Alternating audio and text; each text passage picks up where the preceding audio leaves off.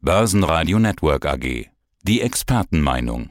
Und nun wieder die Experten von IG.com. Guten Tag, meine Damen und Herren. Mein Name ist Christian Henk. Ich bin Senior Market Analyst bei IG Europe in Frankfurt. Und aus dem Börsenradiostudio grüßt Peter Heinrich. Für alle Hörer, nein, das ist jetzt kein botanischer Podcast. Trotzdem stelle ich die Frage, Christian, was hat denn eine Tulpenzwiebel 1637 gekostet? Ja, das war wirklich damals faszinierend. Das war auch im Jahr 1637 dann auch der erste, ja, uns bekannter Crash. Das heißt also an, den, an der Börse dann in den Niederlanden in Amsterdam wurde eine Tulpenzwiebel gehandelt im Wert, ich würde mal sagen, von einem ja schönen Haus heutzutage, also das umgerechnet dürften es schon so paar hunderttausend Euro letztendlich gekostet haben. Und naja, das war auch damals eine Spekulationsblase, die dann recht schnell geplatzt ist. Und naja, vielleicht äh, ja, kann man schon gewisse Parallelen heutzutage, wenn man sich so gerade die Technologiewerte in den Vereinigten Staaten anschaut, vielleicht auch da Parallelen ziehen, weil da geht es ganz einfach immer aufwärts und aufwärts. Und da sind wir auch jenseits von Gut und Böse, was die Bewertungen angeht. Damals eine Tulpenzwiebel. Die hätte vielleicht, sagen wir mal, in der Herstellung beim Pflanzen ernten vielleicht auch nur, ja, sagen wir mal, vielleicht paar Cent gekostet. Aber naja, die Niederländer damals waren ganz verrückt danach und wie auch heutzutage die Anleger ganz verrückt sind nach Nvidia und Konsorten. Ja, ja, das stimmt. Spannend sogar. Diese Tulpensorten gibt's ja heute noch. Also ich habe mal ein bisschen natürlich gegoogelt. 1623 gab es von der Tulpe Semper August nur zwölf Zwiebeln auf einem Gut nahe Amsterdam. Jede davon kostete 1000 Gulden. 1624 wurden zwei für 1200 Gulden verkauft. 1637 brachten drei Zwiebeln dieser Tulpensorte 30.000 Gulden. Also eine Tulpensorte wurde dann für 4.323 Gulden versteigert. Und da fällt mir auch schon Nvidia ein, aber man weiß es eben nicht. Also, es ist ja überall KI drin, aber naja, man kann sich eigentlich nicht leisten, nicht dabei zu sein. Ja, und da kommen wir wieder natürlich auf den besagten Tulpencrash. Ich nehme mal an, die Anleger, die ticken ja wenn man sich mal so schaut, unser Gehirn hat sich in den letzten 35.000 Jahren kaum verändert. Auch nicht im Guten hin. Und 1637 haben die Anleger, wenn es damals schon Radio gegeben hätte, ja, und wir zwei würden jetzt vielleicht irgendwo in Amsterdam auf dem Marktplatz stehen und du würdest mich dann auch fragen, ja, muss man jetzt dabei sein? Ja, also wie gesagt, es hat sich seit 1637 im Grunde nicht viel verändert. Die Anleger waren auch euphorisch, die wollten auch unbedingt die Tulpenzwiebel haben, beziehungsweise wollten auch ja, Spekulationsgewinne haben. Und darum glaube ich, kann man schon so gewisse Parallelen schon ziehen. Und das ist natürlich schon auch ein Problem, was uns natürlich auch letztendlich auch heutzutage, paar hundert Jahre, fast sagen wir mal 400 Jahre später auch noch bewegt.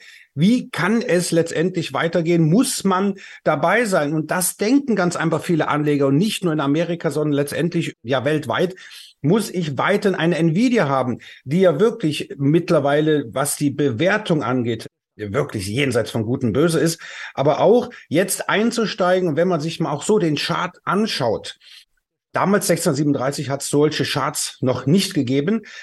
Das ist schwindelerregend und dann bin ich ganz ehrlich, weiß ich nicht, ob man da noch als Privatanleger mit einem ruhigen Gewissen einsteigen kann und auch dann letztendlich die Nächte ruhig äh, verbringen kann, weil letztendlich die Warnzeichen mehren sich. Aber das Problem ist an der ganzen Sache, die Warnzeichen sind da, aber keiner will so recht drauf hören. Ja, man könnte jetzt ein Wortspiel machen, alles Tulpen, zwiebelhaft. Also Gratulation für alle, die dabei waren und vielleicht die, die einsteigen möchten, vorsichtig agieren und vielleicht sogar mal Gewinne mitnehmen. Ich habe eine schöne Statistik von S&P 500 mitgebracht. Der hat ja eine historische Serie. Also die Wall Street hat ja mittlerweile 14 der vergangenen 15 Wochen höher beendet als die Vorwoche. Was eigentlich die längste zeitliche Aufwärtsstrecke seit 1972 darstellt. Auf einem anderen Blickwinkel betrachtet sieht es auch sehr spannend aus, diese Statistik.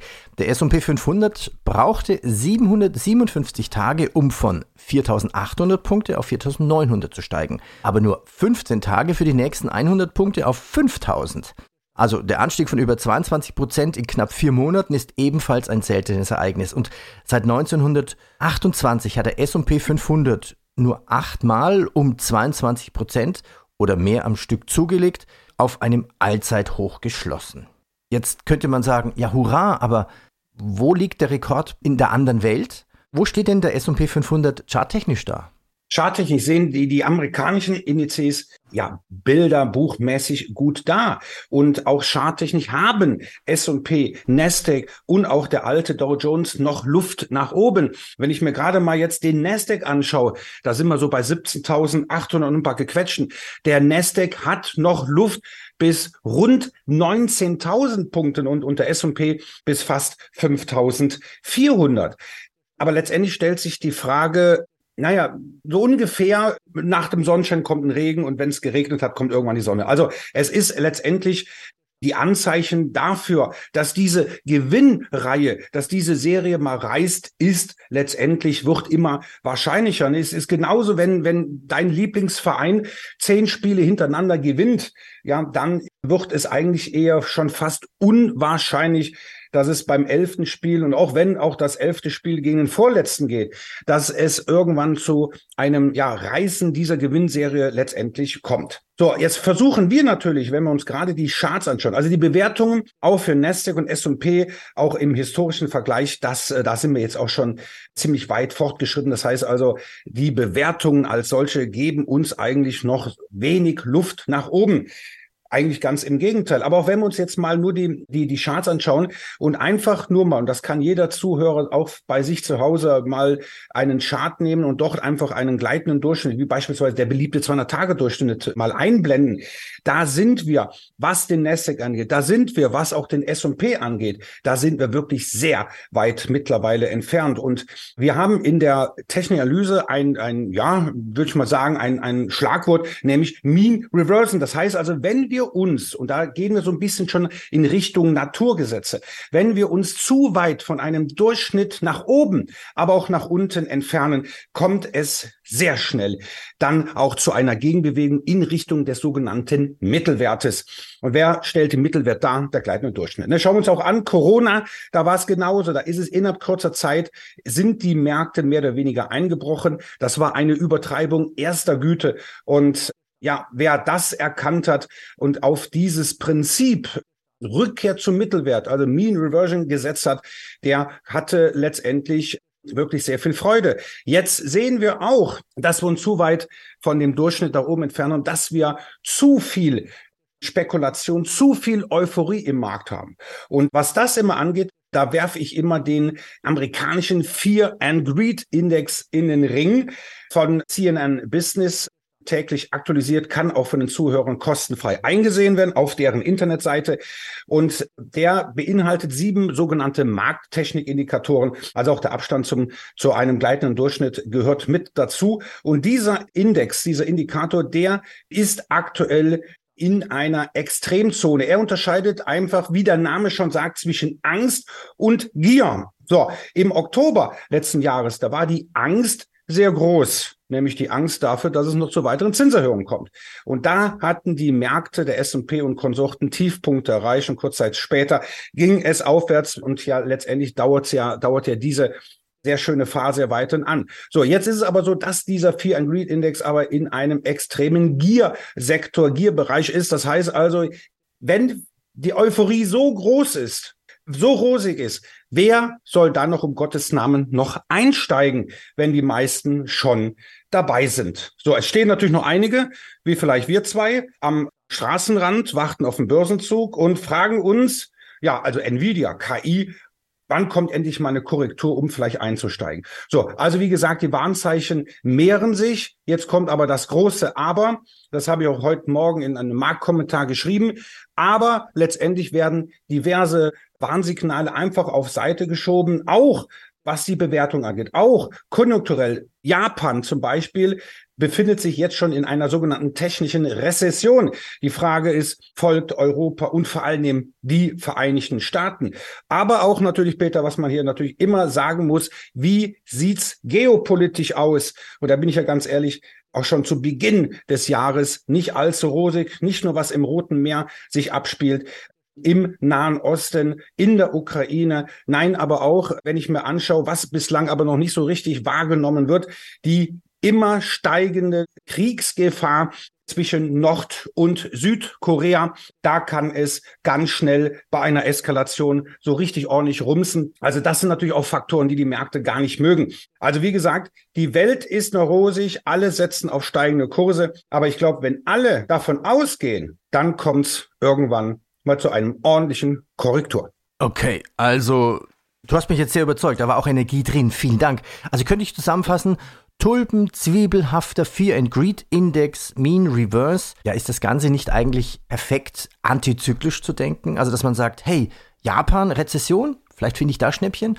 Könnte man auch sagen, 2024 ist das Jahr der Zykliker, dass ich vielleicht jetzt in Branchen einsteige, die momentan ja, unbeliebt sind. Also Chemie, Versorger und solche Dinge. Automobile? Automobile. Ja, also da gibt es auch interessante Aktien, wie beispielsweise eine Porsche, fundamental deutlich unterbewertet. Aber auch andere, wie eine Stellantis aus den, aus den Niederlanden. Also es gibt etliche Werte, die wir hier nennen können, von Bereichen, wie du schon gesagt hast, die Verlierer waren 2023 mehr oder weniger. Und aus Verlierern werden Gewinner und umgekehrt. Wir bezeichnen das als relative Stärke bzw. relative Schwäche. Oder auch anders formuliert, sagen wir mal, das ist die sogenannte Asset-Rotation. Und die Frage ist, wenn plötzlich dem Anleger auffällt, dass immer mehr, mehr defensive Sektoren, wie du schon gesagt hast, Versorger, Versicherungen, Telekommunikation, Pharma, Lebensmittel, also Konsumgüter, wenn diese Sektoren plötzlich an Stärke gewinnen, dann glaube ich, ist, ist das ein Alarmzeichen auch wiederum erster Güte, dass die großen Anleger, die institutionellen, anfangen umzuschichten, weil sie sich ganz einfach bei den zyklischen Sektoren, Technologie, Industrie, ich würde mal fast mal salopp sagen, dumm und dämlich verdient haben. Und das Kapital, das rotiert ja bekanntlich. Ne? 24 Stunden, sieben Tage. Das heißt also, diese Rotation, die ist jetzt so noch nicht zu beobachten, weil ganz einfach der KI-Boom, der nicht nur den Nasdaq beflügelt, nicht nur Nvidia, nicht nur gesamte Nasdaq, nein, sondern letztendlich auch, man muss schon sagen, weltweit. Ein Problem, und das fällt mir jedes Mal auf, wenn ich mir den Nasdaq anschaue. Wir haben die sogenannten Big Techs, also Nvidia, ist eigentlich so Nummer sechs. Ne? Big Tech sind eigentlich immer die fünf Werte. Alphabet, Amazon, Apple, Microsoft und Meta. Aber letztendlich der Nasdaq wird nur von einer Handvoll Aktien nach oben gezogen.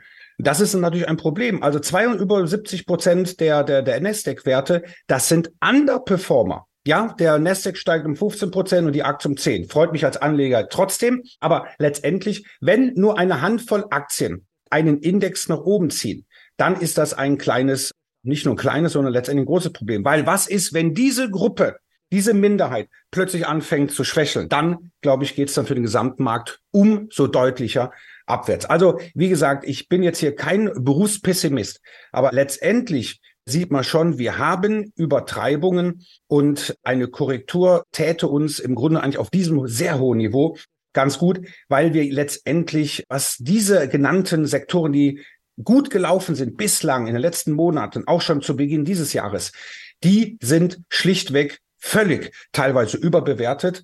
Und da kann ich mir sehr gut vorstellen, dass gerade nochmal die großen Hände, die starken Hände irgendwann sagen, jetzt haben wir unsere Rendite erzielt, aber jetzt schauen wir und werfen wir den Blick auf Sektoren, die günstig bewertet sind, die wir noch zu einem Schnäppchenpreis bekommen.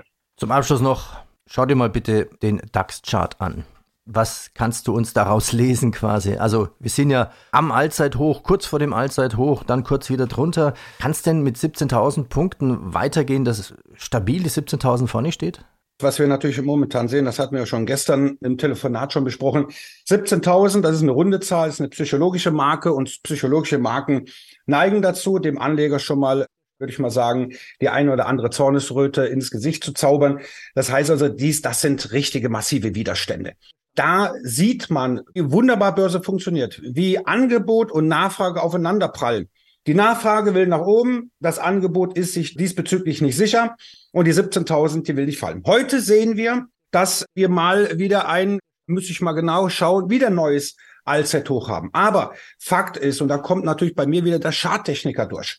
17.000, das ist die Marke. 17.000 muss fallen. Und da bin ich ganz ehrlich, die Frage ist immer, wann ist dann so eine Marke signifikant gefallen. Und da sehe ich das so, da muss der DAX schon so bei 17.150 circa aus dem Handel gehen, damit ich dann sage, damit bei mir letztendlich ein, ein Lächeln auf dem Gesicht zu sehen ist, jetzt sind wir signifikant nach oben ausgebrochen und jetzt können wir mal in Richtung 17,5 gehen.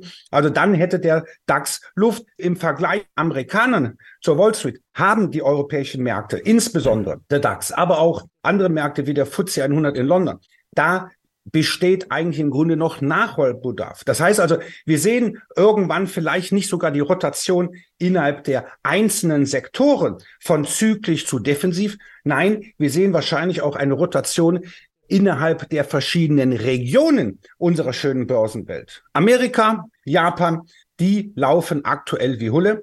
Europa hat so ein bisschen das Nachsehen und von Emerging Markets spricht im Grunde keiner. Vor Monaten noch in diversen Fachzeitschriften, Aktienfonds aus den Schwellenländern. Das ist ein Muss. Vietnam, Kambodscha und Konsorten. Das sind die aufstrebenden Volkswirtschaften. Aber Fakt ist, seit über einem Jahr laufen die Emerging Markets Fonds Gar nicht. So, gefragt sind die klassischen Märkte, die übersättigten Märkte, muss man sagen, Amerika und auch Asien beziehungsweise Japan. So, und da kann es natürlich auch so eine Rotation kommen, dass viele sagen, okay, der Nikkei, der hat fast sein Allzeithoch aus dem Jahr 1989 in Sichtweite und wir warten noch das ein oder andere Prozent, bis wir das Alltime High von 1989 dann sehen.